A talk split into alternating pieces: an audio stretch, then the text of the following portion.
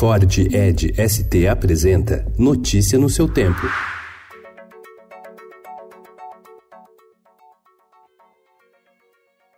Olá, sejam todos muito bem-vindos. Hoje é segunda-feira, dia 18 de novembro de 2019. Eu sou o Cado Cortez e ao meu lado Adriana Simino. E estes são os principais destaques do jornal O Estado de São Paulo.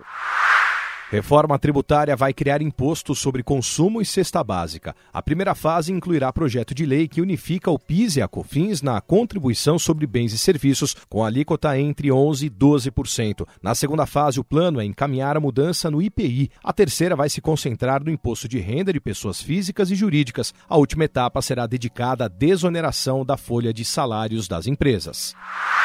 Com dificuldade em fazer o pacote anticrime avançar no Congresso, o ministro da Justiça, Sérgio Moro, aposta no combate às facções criminosas para marcar sua atuação no governo e se reposicionar no jogo político. De janeiro até semana passada, o ministério dobrou o número de detentos em presídios federais.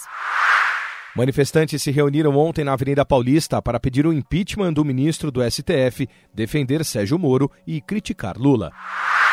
Nova geração domina a GP do Brasil. Max Verstappen, de 22 anos, e Pierre Gasly, de 23, comemoram primeiro e segundo lugar em Interlagos. Brasil é tetra. Seleção sub-17 vence o México por 2 a 1 e é campeã do mundo na categoria.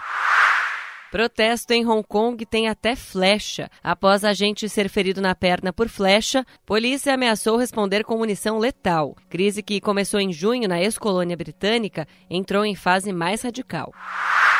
Insatisfação de salário de policiais apressou queda de Evo Morales na Bolívia. Iranianos vão às ruas contra a alta da gasolina. Universidade diz ter achado navio suspeito de derramar óleo que atingiu praias no litoral brasileiro.